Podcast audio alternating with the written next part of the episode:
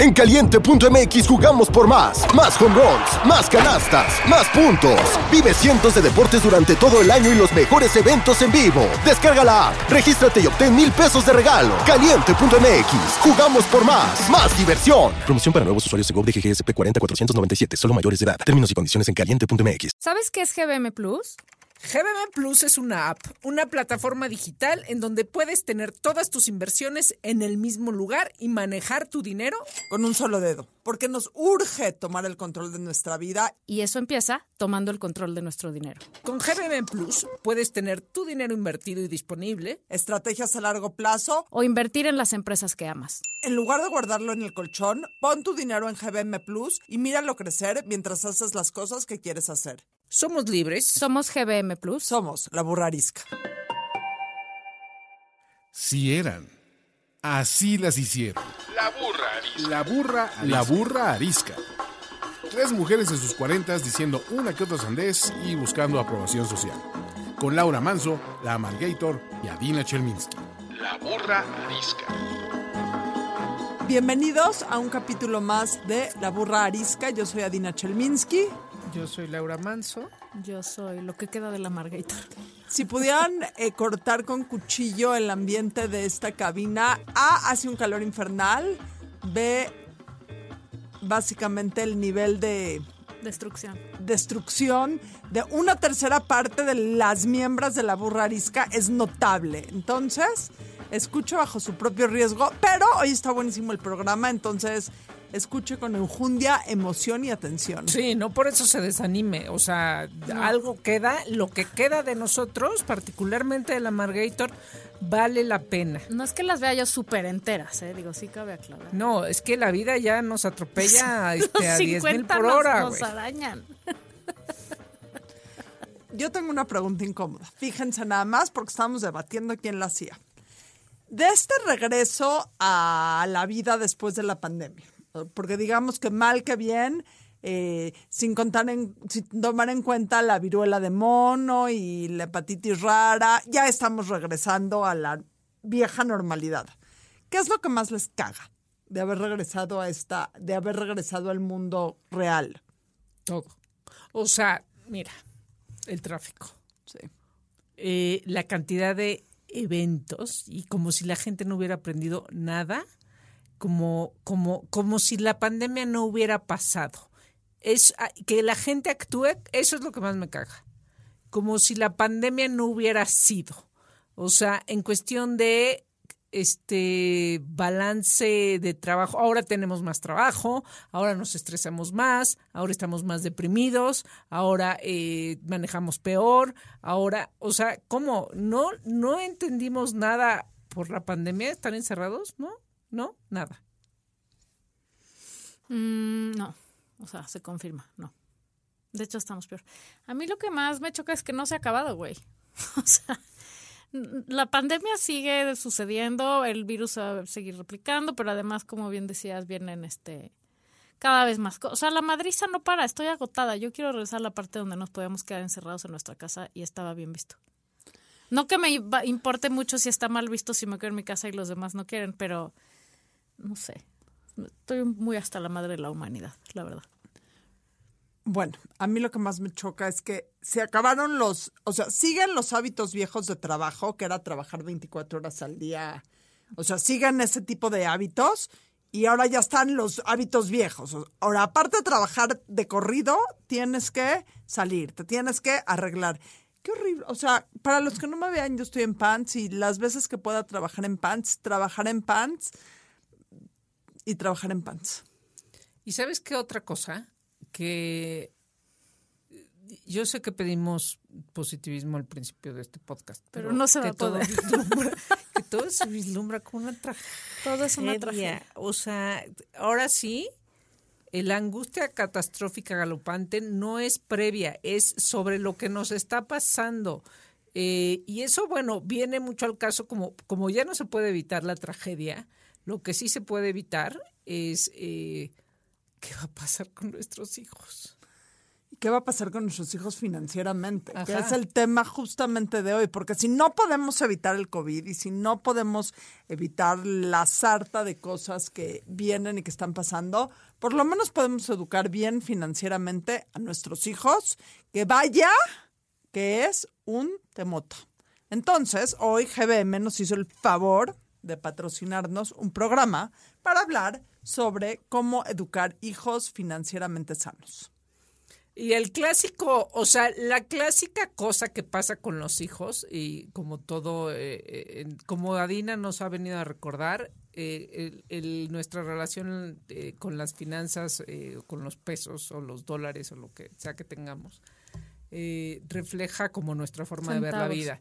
Y entonces, la clásica actitud de, bueno, si a mí me faltó en mi niñez, eh, tuve ciertas carencias o tuve ciertos traumas con respecto, ¿no? O sea, con, con o sea, lo que hicieron mis papás conmigo, eh, nosotros como que tratamos de revertir, ¿no? Sería el panorama clásico, revertir ese trauma pero irnos o al otro extremo, ay, mijito, que no le falte nada, este, entonces yo sí, yo sí les voy a dar, este, así como el amor, así, ay, yo no tuve amor, yo les voy a dar exceso de amor, este, bueno, no sé si como el amor, pero, pero me imagino que pueden suceder cosas así.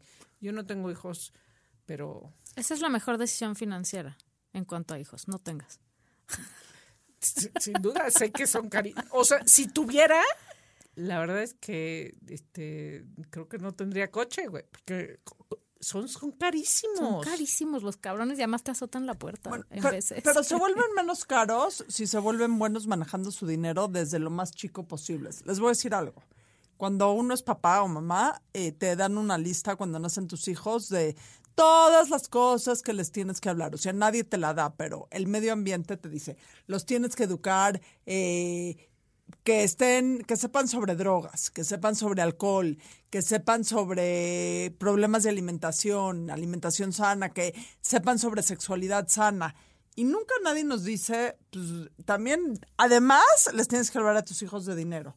Y la verdad es que mal que bien, o en la mayor parte de los casos, educamos hijos que llegan a la adolescencia o llegan a la edad adulta y tienen muy poca idea de lo que es manejar el dinero de una manera sana, congruente, productiva, que los vaya a permitir ser adultos independientes, productivos y ambiciosos en el buen sentido de la palabra. Que sean, que vayan para adelante, que luchen por sus cosas. O sea, educar hijos con hambre financiera o niños y niñas con hambre financiera, creo que es algo hiper, ultra, recontra importante. Pero, a ver, ¿en qué momento se empieza?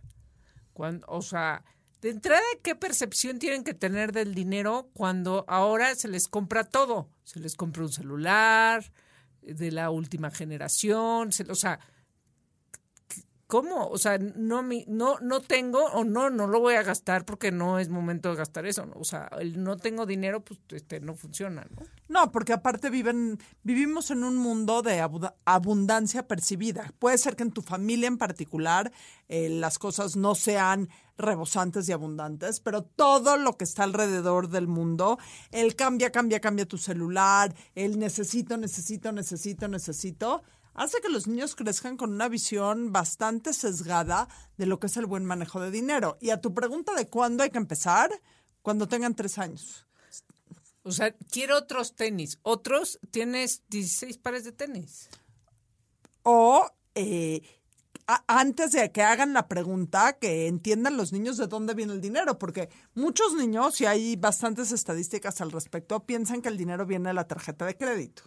O el dinero viene de Amazon. Porque si usas tu tarjeta de crédito para todo y nunca les explicas que una vez al mes llega un papelito o un correo electrónico y tú tienes que sacar de tu cuenta de ahorros para pagar esa tarjeta de crédito, los niños crecen con más pensamiento mágico del dinero que con pensamiento mágico de Disney. Pero yo lo primero que haría antes de empezarles a hablar o no del dinero es crecerlos en, en un medio de dinero similar al que les vas a poder ofrecer. O sea, yo creo que cuando están, o sea, si tú tienes cierto poder adquisitivo, medio, medio bajo, y los pones en la escuela más mamona porque piensas que eso es lo que los va a hacer, que se relacionen y tengan miles de contactos y no sé qué. Creo que ese es el primer misleading, o sea, la, la, la- la primera cosa que los confunde económicamente es ¿por qué mi amigo tiene un avión privado y se va el fin de semana a San Diego y a mí me dices que no, o sea, X, que no me alcanza para el nuevo iPhone, ¿no? O sea, creo que lo primero para, para una salud eh, financiera de los squinkles es que estén en un entorno similar al tuyo y al que al de tus capacidades y al de y que se muevan y se relacionen con gente con tus mismas capacidades, ¿no? Altas, bajas, medianas, las que sean económicas, porque si no es una confusión tremenda, o sea, es lo que decían uno de ustedes dos ahorita, o sea, vivimos en un entorno en donde la sociedad te demanda que tengas muchas cosas. ¿No? Entonces tú naturalmente quieres seguirle el paso a la sociedad. Y si estás en una sociedad que no es la tuya, o sea, me refiero a pues, sociedades, ¿sabes? O sea, como a tu- tu- Círculos tus círculos cercanos, si, si te estás relacionando con gente que tiene otras capacidades a las tuyas, altas o bajas, pues creo que es una confusión. O sea, ya no entiendes nada, ¿no? Sí, pero ¿sabes qué gran error? O sea, desde el privilegio cometemos el error de, este, tu escuela es tu círculo y es el universo. Claro que no. O sea, perdón, yo so- estoy a favor de enseñarle a, a todo el mundo el, el pri- Tú vives en privilegio, en tanto puedes estudiar en una escuela de paga.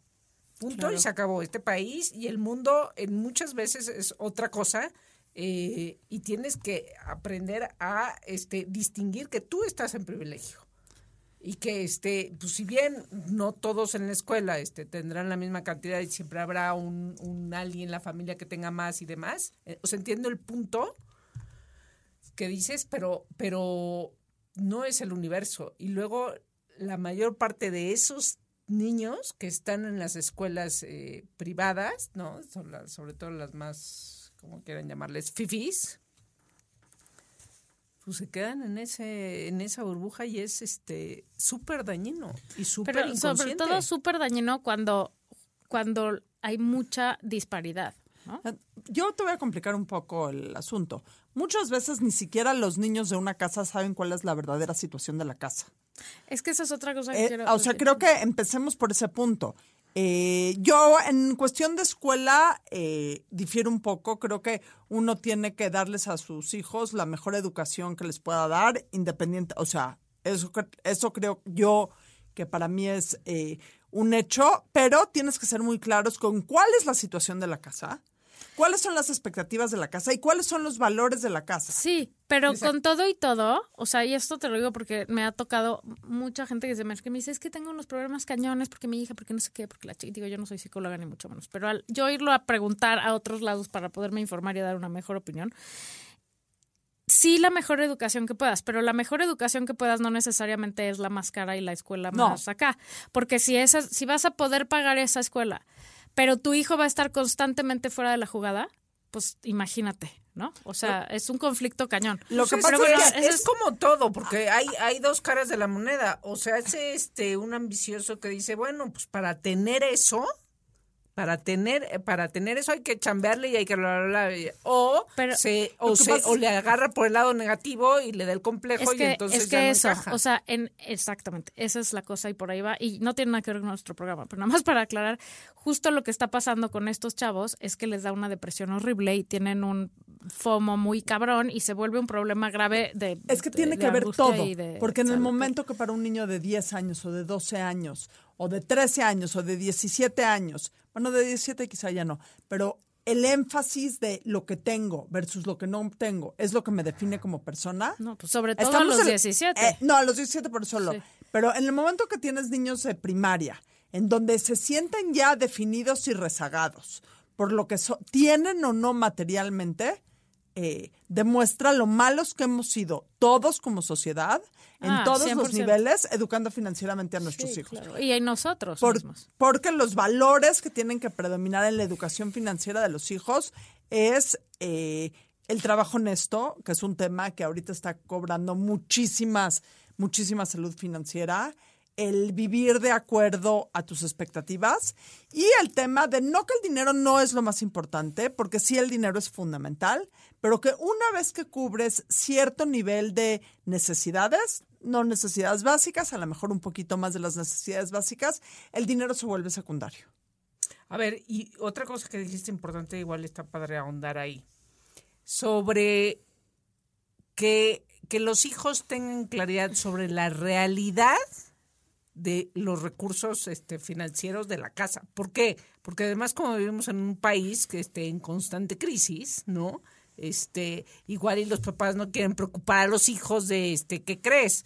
Tu papá y tu mamá se quedaron sin trabajo. Ajá. Este, pues ¿qué crees? Que te vamos a tener que cambiar de escuela por una más barata, o qué crees, no vamos a ir este de verano este verano, eh, lo que sea, pero cambia la situación eh, y, aunque no ni siquiera tiene que haber una crisis eh, económica en el país para que de repente pues eh, la situación económica no sea por la que estabas pasando si era buena no al final eso sube y baja pero pero si el pero si los hijos no lo entienden y solo pues a ver a ver qué cacho de lo que está pasando eh, sí sí se crean unas cosas este muy complicadas a nivel de lo que hemos venido platicando mucho la relación que uno tiene con el dinero. Y es que además eso se junta, o sea, totalmente, pero eso se junta con, o sea, muchos psicólogos y así, o sea, lo que te dicen cuando tienes hijos pequeños y tal es que no hables del dinero todo el tiempo en, el, en la situación, o sea, el estrés que a un niño pequeño le puede causar oír que su papá se quedó sin trabajo, no sé hasta cuántos años aplica eso, ¿no? Esa, esa sería la cosa. El estrés de, o sea, no estar diciendo todo el tiempo, "N- no nos alcanza, no tenemos, no tal, sin importar cuánto dinero tengas o no tengas, sino estar continuamente diciendo que estás, o sea, que hay que ahorrar, que hay que no sé qué, que hay que no sé cuánto, puede generarle al niño una angustia tremenda, ¿no? Entonces, ¿cómo nivelas eso y a partir de qué edad sí empiezas a hablar de eso sin que ya le, sin que no le genere una angustia y le, ¿sabes? O sea, como que antes la teoría era, no se habla de chicos del dinero porque les puede causar muchísima angustia y ansiedad y porque no tienen contexto para entender el contexto, ¿no? Y la circunstancia. Pero, sin duda alguna, ahora hay que, o sea, definitivamente educarlos financieramente es una prioridad, pero pues qué tanto es tantito y cuándo empiezas y que sí, que no. Te voy a decir algo, lo que dijo Laura. Cuando hay un problema económico en la casa, los niños lo sienten sí o sí. Hables o no hables del tema del dinero, los niños cachan eh, el tema y les genera muchas veces más angustia No que, saber. que no saber. Ahora, creo que hay tres tips básicos para hablar con los niños cuando tienen algún problema financiero en la, en la familia. El primero depende de la edad. O sea, a un niño de tres años no vas a llegar a decirle estamos quebrados. A un adolescente de 18 que siga viviendo en tu casa, probablemente sí puedas tener esa plática con ellos. Número dos, no les tienes que platicar la situación en términos de emociones, les tienes que platicar la situación en términos A de hechos. Estamos viviendo un problema económico que no tienes que ahondar más y ve de lo que ellos pueden hacer, de lo que ellos tienen control. Este año, en vez de, voy a usar un súper cliché, comprarte cinco regalos de Navidad, eh, bueno, no es un buen punto porque Santa Claus trae los regalos de Navidad y Santa Claus nunca está en crisis. Pero este año, en vez de comprarte tres regalos de cumpleaños, te vamos a comprar un regalo de cumpleaños. Y el tercer punto que es fundamental es que aun cuando no sea cierto, tú como adulto tienes que mentir si es necesario para decir que tienes el control de las cosas. Jamás puedes llegar con un niño y decir, sobre todo con los niños, no sé, de menos de 15 o 16 años, las cosas están terribles, eh, no tengo idea qué vamos a hacer. No, eso, vaya, Exacto, siempre tienes que ser el que sigue El repartiendo cacahuates y el vuelo, aunque se esté moviendo, tú estás en control. de- Exacto, Como exacto. la azafata que trae cara de poker face mientras el avión.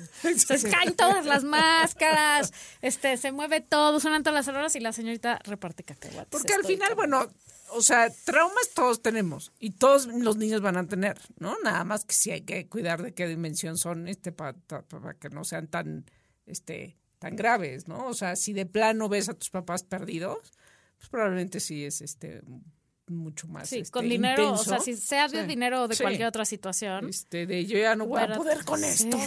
No, es- esas cosas, esas frases que de repente ustedes dicen, no sé, por ejemplo, me quiero matar. Me quiero matar. O sea, tú sabes qué mal le hacemos a nuestros hijos cada vez que decimos me quiero No, no, matar. yo, o sea, uno de los fondos de ahorro que tengo es para la terapia de mis hijos, güey, ni modo. No te va a alcanzar. Oye, te- no, pero pues ya serán adultos y ellos tendrán que invertir. Oye, este, yo creo que una de las primeras cosas, además en cuestión de financiera para los hijos, es enseñarles a no consumir todo, tanto, todo el tiempo.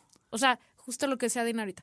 Tres regalos de cumpleaños, días de Navidad, este, otro porque acabaron la escuela, otro porque va a empezar la escuela, otro porque ganaron el partido y son campeones, otro porque, ay, pobres, no ganaron el partido y no son campeones. O sea, güey, todo el tiempo estamos premiando, todo el tiempo es comprar, todo el tiempo es la satisfacción del placer inmediato de, y todo es a través de comprar. Entonces, creo que una de las primeras cosas es, güey, no necesitas tantas chingaderas, número uno. Güey, no necesitas premios de cualquier cosa, muchas de las cuales son tu obligación, porque ¿qué más hacen los hijos que ir a la escuela, güey? Desde su muy privilegiado lugar que decías, ¿no? Este, o sea, enseñarlos que no necesitas llenarte de cosas y que un regalo es suficiente regalo, por poner un ejemplo idiota, eh, es, es, me parece el palitos uno. Bueno, Porque- a mí sí me decían, Santa Claus nada más trae... Sí, en mi casa también. ¿Qué costal ahora con Pero tu nombre? sabes cuánta gente conozco que cuando se lo cuento, me dicen, ay, qué raro. Pues la verdad, pues, eh, cuando era chica no me parecía, hijo, este pinche Santa Claus, que marro. Uno. Y Te va a además uno. muchas Puedes veces ni ponerle siquiera... tres opciones, pero te va a traer uno. Idéntico. En mi y a clase veces ni con las tres opciones me traía. o sea, ese. Traían otra cosa. Pero a ver, ¿cuáles son como las cosas No, claras que te deben Es que de quedar? también te voy a decir algo muy importante. Ajá. No es solo por cuestión financiera. Tú ahorita que eres adulto, ¿cada cuánto te da un regalo la vida porque eres una Santa Claus. campeona? O porque no eres una campeona. o porque, ay, sí, hice un muy buen trabajo. Chile, güey. o sea, ¿qué expectativas bien, económicas les pones a los chavos? O sea, número uno, y te voy a decir también cuál es una de las mejores maneras de poder crear esto. Si, número uno, explicar, Santa Claus solo trae un regalo. Sa- ¿Saben qué? Santa Claus no existe. Digan. Espero, no sé, ¿No hay niños oyendo esto? espero, porque sí, sí. Claro que, ¿cómo que no Hay existe? que ¿De decirle eso. hablas? Yo creo que eso es lo que hay que decir para que así si trae algo Santa no, pero Claus. sí existe. Sí, sí, mi papá siguió diciendo lo mismo hasta el último que se murió, entonces sí le creo. Pero lo que estoy diciendo es, les dices no existe y ya, bajas la expectativa en ese momento. No, no, a ver, pero yo quiero, sí, yo quiero entender. ¿Cuáles son las cosas que, o sea, dices, a partir de los tres años los niños tienen que empezar a entender, o sea, que, hay din- que el, que, que el dinero, qué papel juega en las vidas de las personas? voy a decir cuál es. Pero con respecto a, el dinero se gana, el dinero, este, la vida funciona a través del dinero, o sea, como que cuáles son los básicos que un niño a sus ocho años debería ya haber entendido del dinero. Que no crece, que no crecen más. A, los, crecen más. a los tres años. Que no se recoge con la escoba. El dinero existe. ¿Y cuál es la dinámica del dinero? No crece en un cajero electrónico, no crece en la cuenta de Amazon, no sale la tarjeta de crédito, es producto del trabajo, se tiene que pagar a los, o sea, en edad preescolar. A los seis años es el dinero tiene límites. Eh, y eh, la mejor manera de enseñar eso es con el proverbial domingo. Pero no con el domingo de toma lo que sea y gástate en lo que quieras, sino hacer un domingo consciente en donde hagas con tus hijos un presupuesto. ¿Para qué va a ser ese domingo? ¿Va a ser para tu comida de la escuela? ¿Va a ser para comprarte dulces después? ¿Va a ser para eh, tus cuadernos? ¿Qué, ¿Qué tienes que pagar tú con ese domingo y qué tengo que pagar yo como papá? Y po- poco a poco, conforme se van haciendo más grandes, irles dando más responsabilidades y quizá más dinero para que se hagan cargo de eso. Parte del domingo fundamental se tiene que ahorrar. Y tienen no solo que ahorrarse, aquí les voy a decir algo completamente contraintuitivo eh, eh, al principio. Tiene que gastar, los ahorros se tienen que gastar. Porque luego pasa que los niños empiezan a ahorrar y empiezan a ahorrar y empiezan a ahorrar y les dicen, te los puedes gastar hasta el año no que quieren, entra. sí. Puta, para un niño, un año, una niña, un año, es una eternidad. O sea, Yo- qué, yo- qué tortura. Ya se me cayeron seis dientes. Yo te voy a decir, ah, perdón. Y el último, o sea, a los tres el dinero existe y esa es la dinámica. A los seis el dinero tiene límites, así se usa. Y a los doce, que es cuando están empezando a entrar en la adolescencia, la única manera correcta de ganar el dinero es mediante trabajo e inversión. Punto. No vendiendo vapes, no haciendo cosas ilegales, no, No robando. no robando, no jugando, juga- O sea, ahorita hay un tema enorme con los niños con el de las apuestas. Pues yo creo que esos son los tres mensajes claves en las tres edades claves. Oye, sí, perdón, ahorita es que tengo una pregunta, pero basta. Yo, o sea, yo, yo no, no soy financiera y no tenía ninguna cultura de cómo se educaba, pero aprendí dos cosas con mis hijos chicos. La primera, en uno de esos viacrucis espeluznantes a la- al, al infierno que se llama Disney. sí hay algo peor que ir a Disney, es salir de Disney. La tiendita. La puta tienda esa. Carérrima. Que todo Es cuesta más un cara riñón. que Vuitton. No, bueno, sí, exacto. Y entonces, el primer día que salimos por esa tienda, quiero esto, quiero esto, quiero esto, quiero esto, quiero esto, quiero esto, quiero esto. O sea, yo dije, güey, qué pesadilla, esto va a ser cinco días, me quiero matar. No, esto no, no, esto. ¿Cómo te voy a comprar un globo que cuesta 32 dólares? O sea, es un puto globo que se va a ponchar saliendo, ¿no? Este, así, entonces dije, ¿qué voy a hacer, qué voy a hacer, qué voy a hacer? Y al día siguiente dije, miren, aquí hay cinco pesos para cada uno de ustedes para toda la vacación. Se la pueden reventar en lo que quieran. ¿Qué crees, güey? Que cuando entraron a la tienda, ay, el globo cuesta 32 pesos y yo tengo 50. Ay, no, qué caro. O sea, Sí. cuando tú les dejas administrar su dinero, aunque sea muy poquito, en una tienda de cosas que a ellos les interesan, aunque sean dulces, cuando vean que todo su billete se va a ir en tres dulces, o sea, cuando lo pueden cuantificar en especie material, inmediatamente dejan, ¿qué crees? El segundo día no se compraron nada de la tienda. O sea, resulta que cuando es su dinero, todo es muy Sí. caro. Cuando es el tuyo, es- ¿por qué no? Claro, porque la cartera no y tiene te puedo fondo. jurar que todo lo que se compraron No duró se- mucho No más. se compraron nada. si se hubieran comprado Nada. algo, lo hubieran disfrutado más, lo hubieran usado más. Decidieron que mejor lo iban a guardar. Luego, eh, la- el segundo método que aprendí con mis hijos de ahorro ya se me olvidó. Laura me está ya- distrayendo porque, me está porque grabando. ya crecieron y ya no. No, Me a ver, pusiste bueno, la pregunta era, la pregunta tengo, tengo dos preguntas. Una, eh, ¿en qué momento pasas del echa tu dinero al cochinito que no sirve de nada echarlo al cochinito? O sea, bueno, porque no, o sea, lo que decías, a ver, una que se gaste en cierto tiempo, no en un año, porque en un año, este, en efecto, Es es, es- eterno. es eterno. O estas, ¿no? Algunos bancos tienen esta opción de, este, de cuentas, este, para niños, ¿no? Ah. Menores de edad o lo que sea. ¿En qué- o sea, como en qué momento sería bueno, ok, te vamos a abrir una cuenta de banco. Este, Te voy, te voy a decir algo. Tre- una cuenta de banco la puedes abrir en cualquier momento. Yo creo, creo que a partir de los tres años es importante. Eh, punto número uno. A partir de que tus hijos tengan tres años, haz un mini presupuesto con ellos y todo el dinero que tengan, o sea, todo el dinero que les des, cómprales tres cajitas. Pueden ser tres alcancías, que no tienen que ser alcancías, pueden ser tres cajitas de acrílico. Una que diga ahorro, una que diga gasto y una que diga donar. Porque esta es una parte también súper importante que hay que enseñarle a los niños. La parte de gasto es la parte que van a usar para gastar. La parte de ahorro, a lo mejor una vez al mes los llevas al banco y que lo depositen. Tal cual, que llenen su ficha, que depositen. Sí, para que lo puedan ver en su cabecita, porque en tu Exactamente. mundo virtual ahora ya no entienden nada. Y la tercera parte, la parte de donativos. A lo mejor eso sí una vez al año o una vez cada seis meses, escoges con ellos una causa noble que les interesen a ellos. No la que tú quieras, la que ellos crean, la que para ellos es importante. Y cada seis meses, esos 10, 15, 20, 100, 200, mil pesos que vayan a juntar, los Los- donan que me los juntos. den. Ah, Si al fondo de la 200,000, Margator, los quiero. es ese esa, esa cantidad de dinero puede ir para allá. Entonces, el gasto es gasto corriente. El ahorro se tiene que ahorrar cada 15 días y gastar no más de cada tres o cuatro meses. Y yo creo que cada seis meses, cada año, puedes hacer los donativos de ese dinero que estés guardando a las instituciones eh, que les quieras donar. Ojo, me queda claro que guardar el dinero 15 días en la casa, en el colchón, no es lo más óptimo. No, aquí no estamos hablando de optimización en la cantidad de intereses que recibe un niño de 4, de 5, de Están 6 aprendiendo. años. Están aprendiendo, o sea, que lo vean. Es como Exacto, que lo son los sientan. millones. Sí. Y, y yo agregaría un punto más a ese que dijiste, que es ahorro, pero no es, o sea, es un ahorro con una meta. Voy a poner Sí. un ejemplo. El de 14 empezó hace, mm, no sé, será cuatro o cinco años con que quería un Nintendo Switch, cosa que yo, por supuesto, no le iba a comprar porque mi, mi, mi, Laura, me pones nerviosa, ¿por qué grabas? Es para el TikTok. Por primera vez me acuerdo que tengo que hacer Ok. TikTok. Este, mm, este escuincle quería a fuerzas un Nintendo Switch y yo me rehusaba a comprarle un device por el que me voy a tener que estar peleando de ya paga tu chingadera esa, cabrón. Y entonces le dije, yo no te voy a comprar eso si tú lo quieres. O sea, no lo necesitas, puedes jugar tus no sé qué con otras cosas porque tenía otro medio para jugar lo que quería jugar. Si tú quieres eso, pues ahorra, ¿no? ¿Cuánto cuesta? Entonces, que se pongan a averiguar cuánto cuestan.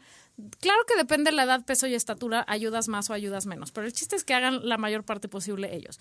Se pone a averiguar, decide que creo que costaba 200 dólares en esa época. Que güey, era un chingo de dinero para ese niño que recibe 150 pesos a la semana, ¿no? En donde tiene que ahorrar, efectivamente, tiene que donar y tiene que gastar un poco. Se tardó dos años. No le dimos ni un peso el sponsor y yo. O sea, yo le dije, güey, que tenga una meta y que él junte, porque eso hace que valoren el trabajo que cuesta gastarte, digo, ganarte el dinero, que él no, no, o sea, nada más por existir le caen los 150 pesos, pero el aprendizaje es puta. O sea, ve cuánto Cuesta. tiempo me voy a tardar y cuánto me va a costar no tener que gastar en mis estampitas de al final de la escuela para poder llegar a mi meta. El día que se lo compró, nunca han visto a una persona más feliz, nunca. Número uno. Número dos, nunca han visto a alguien que cuide tanto su pinche Nintendo Switch. Y número tres, hace como seis o siete meses, o, o sea, muy poco tiempo, que decidió que ya no le daba el ancho su Nintendo Switch y que quería otro. ¿Qué crees que hizo? Lo revendió. Lo vendió. lo vendió. O sea, no fue de, ay, ¿me compras el otro? No, o sea, dijo, averiguó cuánto podía, en cuánto podía revenderlo. Se puso en Mercado Libre, lo vendió, la chingada, y luego se compró el otro. Claro, ahí ya había entendido el tema del concepto de los préstamos. Bueno, también es un punto muy Sí, importante el pero concepto del entonces préstamo. pidió un préstamo y, o sea, me explico, o sea, cuando los niños tienen una meta y trabajan para ella, aunque no trabajen y tú no les des trabajo, yo estoy en contra de que trabajen en la casa, de, ay, te doy dinero y sacas la basura, porque yo pienso que hacer actividades en la casa es una obligación 100%. por vivir ahí. No te voy a pagar por cosas que yo hago gratis, güey, y que tú tienes que empezar a participar.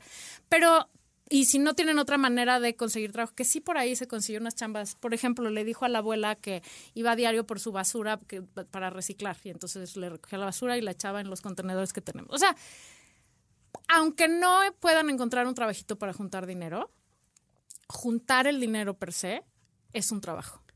Y es súper educativo, porque entienden el valor. Tengo otra pregunta. A ver.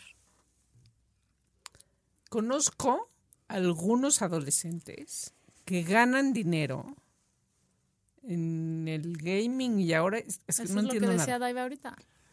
Ajá, pero ahí quiero más, este, que, que, que enfatices más, o sea, no sé qué haría No sé. yo si mi hijo de 13 años se planta 16 horas al día frente a la computadora. Ah, yo Tú sabes, que- tú sabes la red. Porque, sí está ganando dinero y entonces pues Ah, es- Ahí ¿no? creo que hay un tema que no entendemos. A mí me cuesta muchísimo trabajo. La red social que más crece hoy es Twitch, que es una red de gaming. O sea, hay una industria, es como hace 10 años te decían, mi hijo es TikToker y decías tú, holy, qué horror. Y ahorita te dicen, mi hijo es TikToker y dices, el muchacho o la muchacha es una genia. Eh, creo que hay un tema que tenemos que entender sobre qué es el gaming y cómo es el gaming.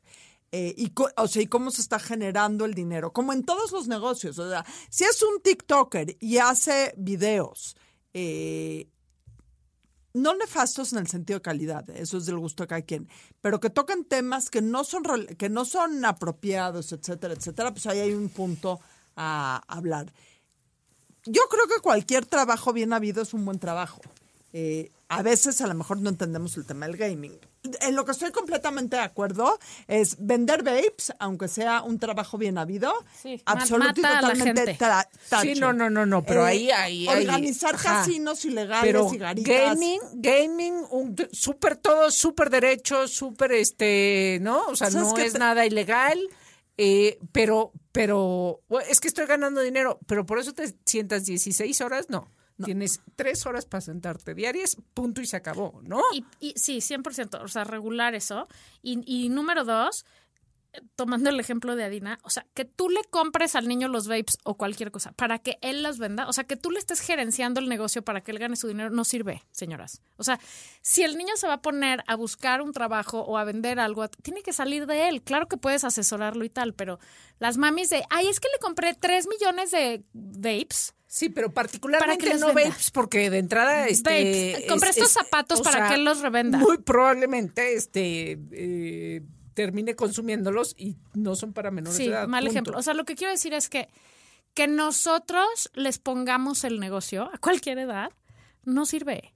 O sea, puedes asesorar, puedes contener, puedes decir, pero no les puedes incluso administrar y helicópterear el negocio para que ganen su y dinero. les voy a decir algo más. Si no, nunca van a ser les- independientes. Si tienen un negocio y les va mal, tienen que asumir las consecuencias. Claro. Y pierden dinero, tienen que asumir las consecuencias. Y se venden, se meten en un problema, digamos, un problema cotidiano con un cliente por no entregarle, tienen que asumir las consecuencias. A mí- a- 100%. A mí me contactan a veces mamás, o sea, cuando apoyo, ves que apoyo pequeños emprendedores, ¿no? Y, y entonces me buscan mamás. Ay, mi hija vende unas cosas increíbles, ¿te puedo mandar para que las veas y si te gustan las anuncias? No. No. Ay, es que mi hijo no sabe. eso O sea, yo solo respondo, si el hijo, la hija, el hijite, lo que sea, me contacta.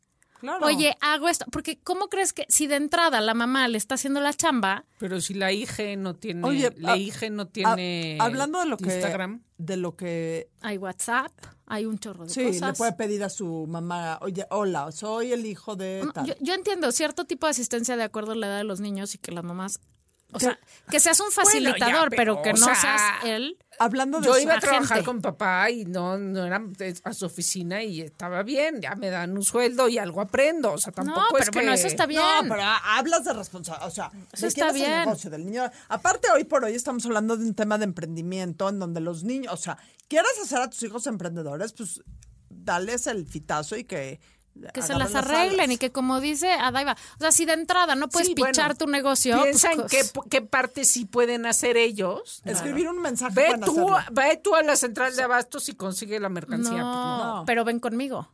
O sea, ven conmigo y O fíjate dime tú cuánto qué cuesta. necesi- ven, dime tú y qué necesitamos. O le quieres hablar a la Margator, toma, este es su Instagram, escríbele desde el mío. Escríbele desde mi ya, WhatsApp, exacto. o sea, esas cosas, ¿no?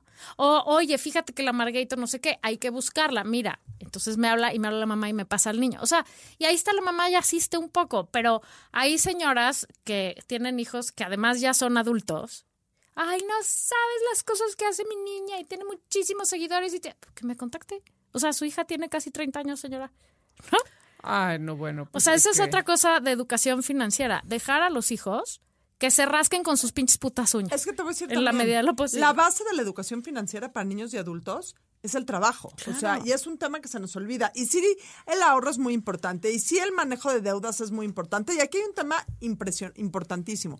También les tenemos que enseñar a nuestros hijos qué son las deudas. O sea, eso dices el préstamo porque te, le pidió prestado al banco de eh, papá y mamá. Está increíble. Pero eso de que vayan pidiendo dinero prestado por doquier No. y luego no paguen, o sea, No. tenemos que ser muy claros con ellos de No, bueno. explicarles cómo son las deudas, porque luego, aunque ustedes no lo crean, le piden a gente, eh, no necesariamente la mejor gente de, del mundo, y sí es un problema. Y también tenemos que hablar de inversiones, de cómo cuando vayas teniendo poco a poco tu dinero y lo ahorres, eh, tienes que aprender sobre el mercado financiero. Ahora, quiero decir antes algo de terminar. Al- antes de terminar, algo. ¿Qué dijo? O sea, Quiero todavía- decir todavía faltan algo muchos minutos del antes de terminar. Ah, es que creí que ya estábamos en el minuto 49. No. Quiero decir algo entonces. No eduque a su niño diferente que a su niña. Por favor. Por Por favor. favor, por favor, piense que la niña piensa también y necesita independencia financiera. No le diga, no, pues tú te vas a casar, tú no te preocupes, tú nada más preocúpate por cuidar los gastos del hogar. No, no, señora, por favor. Al revés. Si va a educar diferente, eduque mejor a su hija financieramente que a su hijo, porque a su hijo lo va a educar la vida. O sea, estoy diciendo, obviamente igual. Pero las niñas necesitan mucho más. Las niñas, la primera clase de educación financiera es edúcate y prepárate para que nunca tengas que depender de nada ni de nadie. El otro día leí un meme, creo que lo puso la Margator, no sé dónde lo vi, sino... Y no le di like. No me da likes. Adina no me da likes. Una chingada madre. Es el ¿Sabes tema qué? que Yo tenemos. siempre he dicho que no me importan los likes hasta que Adina no me pone. Ahorita voy a darle like a A todo, todo. lo que hace la. Quiero ver, Adina. Felminsky te dio like, te dio like, te dio like. Ahorita, Ya, ahorita vas a ver lo que, o sea, vas a amar a Dios en tierra de indios, pero A ver, ¿qué? pusiste un meme que dice, la educación financiera es importante para que tu hijo no busque una sirvienta para casarse con ella, para controlarla y casarse con ella, y tu hija no busque un mecenas eh, para que le financie la vida. O sea, también el educar financieramente bien a los hijos hace que generen mejores relaciones a lo largo de su vida, que encuentren mejores Claro. parejas, que generen mejores relaciones de trabajo, que generen mejores relaciones de amistad, que generen, o sea, también eso, eh, no solo, el dinero no es solo el dinero en la vida. Educar hijos financieramente inteligentes no es solo porque tengan cinco pesos o diez pesos o mil pesos después, es porque los hace mejores personas, los hace personas más resilientes, los hace personas más independientes, los hace personas con mejor capacidad de relacionarse. Eso es el dinero. Y porque la independencia financiera les va, los va a plantar en un lugar diferente de cómo se relacionan con la pareja que escojan, ¿no? O sea, porque si, si escoges un güey muy millonario y te madrea, pero no te puedes ir porque no tienes ni un peso y te dijeron que no servías para nada y que no sabes nada, pues te vas a quedar ahí. O sea, y eso es una historia real que se repite. Todos tenemos una, amiga. y otra. vez. Todas tenemos una amiga, aunque no sepamos Unas quién varias. es. Sí, por lo menos, por lo menos una, que está con un cabrón porque no puede estar sola, porque no tiene con qué mantenerse. Entonces, regla número uno de las finanzas personales para los hijos, pero sobre todo para las hijas, es sé financieramente independiente. Si usted quiere que su hija no sea presa de un matrimonio que no le hace feliz, Enséñala edúquela financieramente. Y también hay un tema acá que creo que es importante y lo vimos al principio del programa. El tema de tener límites y decirles a los niños es suficiente. Eso, justo. Es suficiente. Y les voy a dar la mejor frase y eh, tiene... eh, no la usen nunca porque es mía, pero eh, les voy a y si sí, les voy a cobrar. y sí, sí les voy a cobrar, aunque no les ponga like. Eh, no, es una frase de Warren Buffett, que Warren Buffett para mí es el mejor inversionista de la historia. Warren Buffett tiene 60 billones de dólares o una cosa así. O sea, es uno de los tres o cuatro hombres más ricos del mundo. Y cuando Warren Buffett cumplió 80 o 85 años, decidió que iba a donar todo su dinero, iba a hacer esta promesa de donar el 99% de su riqueza y decidió darles a sus hijos, tiene tres hijos, les iba a heredar a sus hijos un millón de dólares a cada uno. Nada más. Que mira, no menosprecio el valor de un millón de dólares, pero si tu papá tiene 60 mil millones Sí, de ardor. dólares, un millón de dólares, la verdad es que es... ¡Qué ¡Hijos! ardor! Y esos, esos hijos sí que tenían traumas. Eh, y Carol Loomis, que era la editora de, de Fortune, le preguntó unos meses después a Warren Buffett, ¿por qué? ¿Por qué les decidiste dar solo un millón de dólares? Y dijo la mejor frase en la historia de la educación financiera de los hijos. Dale a tus hijos lo suficiente para que sientan que pueden hacer todo, pero no tanto para que piensen que no tienen que hacer nada. Exacto, hambre, que tengan un poco de hambre. Y siempre. creo que es si no lo una de joya. Padre frase. rico, hijo pobre, ¿cómo se llama ese libro? Padre caballero, hijo mi- eh, eh, padre abarrotero. O sea, que el papá Sí. tiene Claro, un chingo de y no había manera, no había manera de que los hijos no empezaran a chambear. Digo, ya eran grandes y ya habían chambeado y ya les había dado Sí, educación. ya o sea, era la herencia, pero este probablemente, o sea, es una gran referencia, aunque pues, hay quienes no tenemos un millón de dólares. No, no, no, y no, hay no. quienes no somos Warren Buffett, pero yo siempre digo, no porque tengas, no porque se lo puedas dar, se lo des. O sea, el hecho de decir, es que sí le puedo comprar el teléfono, por ejemplo, a mí eso me está pasando ahorita con la de 17, 18, que su teléfono ya chupó faros, diría mi papá. Necesitamos el episodio 2 de, del, del De programa frases. de las frases y dicharachos. Y entonces estamos en la evaluación de los teléfonos, ¿no? Porque, güey, me caga, pero ¿qué crees? El teléfono ya es un must. O sea, un- no, no puedes andar sin un teléfono. Entonces, ah, es esta disyuntiva de me alcanza para este, que es el más chingón, y el de la cámara, y el- no es cierto, no me alcanza, pero estoy diciendo, si me alcanzara para, no porque me alcance para el 17, no sé qué, con 16 cámaras y este, que, que ya se usa solo y te dice lo que estás pensando, se lo tengo que comprar. O sea, ni porque me alcance para comprarle un coche nuevo, último modelo, se lo tengo que dar. O sea, es su primer coche. Dale un coche que pueda chocar, güey. Dale un coche usado en buenas condiciones, que la proteja de los putazos. Dale un teléfono que sirva para lo que tiene que servir un teléfono. Comunicarse, ver su Instagram y tomar unas fotos con sus amigas, ¿no? O sea, y eso entre el 11 y el 23 es lo mismo. Lo que cambia en realidad es el precio y el- la cosa consumista de ahora necesitas ocho lentes. Ahora No, y la necesitas cosa de estatus, o sea, eh, a ver, quieras o no, sigue y seguirá habiendo marcas que se acomodan ahí eh, desde el marketing y de así estarnos es. diciendo lo que Está- Y necesitamos. también Ajá. es importante, o sea, ese, esa línea tan delgada entre educar a niños diciéndoles no importa el estatus, pero ellos se dan cuenta que sí importa el estatus porque lo ven a todos lados. O sea, que les importa pero que no los defina. No sé cómo hacerle. O sea, es una, es una verdadera gesta Yo siempre he pensado esto. O sea, que al final, con ese, digamos, ese millón de dólares de Warren Buffett, eh, lo que hay que enseñarles es, Invertir. tienes, es lo mismo que la tienda de Disney, del infierno. O sea, tienes esto, tú eliges si gastártelo porque te mueres de ganas y vas a invertir. O sea, entonces, este, la mayor parte de tu dinero te lo gastas en un celular o te lo gastas en un viaje.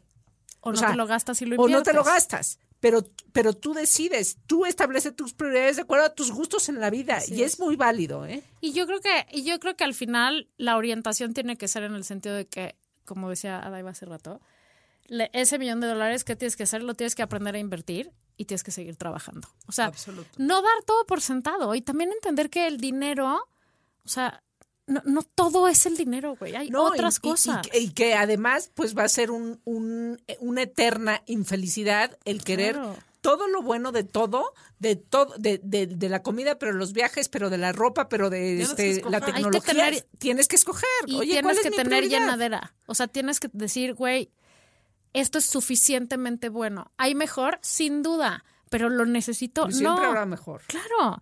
O sea, siempre, en el momento que sacas tu coche de la agencia, tu pinche coche último modelo, ya está viejo.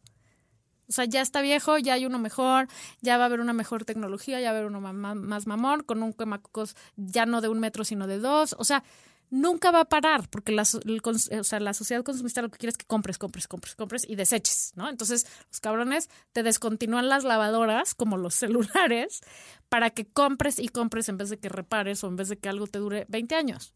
Y creo que eso es una cosa que hay que enseñarles a tus hijos, porque como, vi, como son de esta, esta era del desechable y del placer inmediato y del más, más, más, pues sí nos toca a nosotros jalarles los pies al piso y decirle te calmas, cabrón. Y a no es veces es lo necesario". intangible, porque ahora ya todo este, está en la nube. Además, maldita sea, Maldita sea ya todo. todo está en la nube. En fin, Hay que invertir en la nube. hay que invertir. ¿Tienes, ¿Tienes suficiente espacio en la nube? Entonces, resumen, hay que enseñarles el valor del dinero, o sea, que cuesta un huevo ganarse el dinero ¿Y qué o juntar el dinero. Tienes que trabajar por él, tienes que saber invertir y elegir en qué lo gastas. Tienes que saber decir, no lo necesito, está increíble, se me antoja, pero no es necesario. Y te voy a decir algo también. Creo que también tiene que existir, como en todas las cosas de la maternidad y la paternidad, este sentido de hazlo por ti mismo, eh, trata de invertir, tu, o sea, conforme la edad, trata de ahorrar por ti mismo, trata de invertir por ti mismo. Y si te equivocas y si metes la pata, sigo siendo el adulto responsable y sigo estando aquí para guiarte. Y si yo no sé de inversiones, aprendemos juntos. Creo que ese punto de educar a los hijos no como si fuera un castigo de ahora te lanzo tú todo, vete solito. eh, o No, vete es solita. gradual, ¿no? Es gradual Siempre. y siempre estás ahí como Y, y pondría un último punto de educación financiera para los hijos.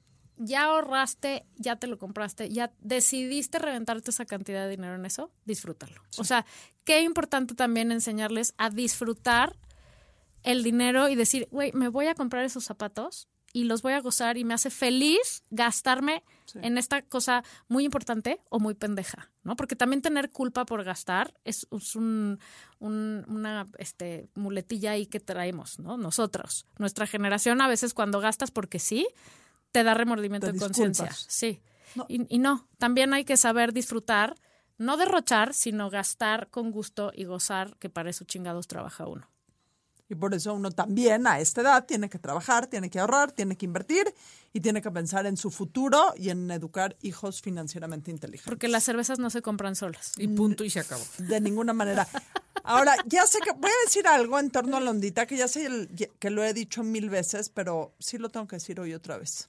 A ver. Pregúntenme, Adina, ¿quién tiene Adina, ondita? ¿quién tiene ondita? Warren. No. Pregunta, Laura. Adina, ¿quién tiene ondita? Pep Guardiola. Ya sé que lo he dicho muy seguido.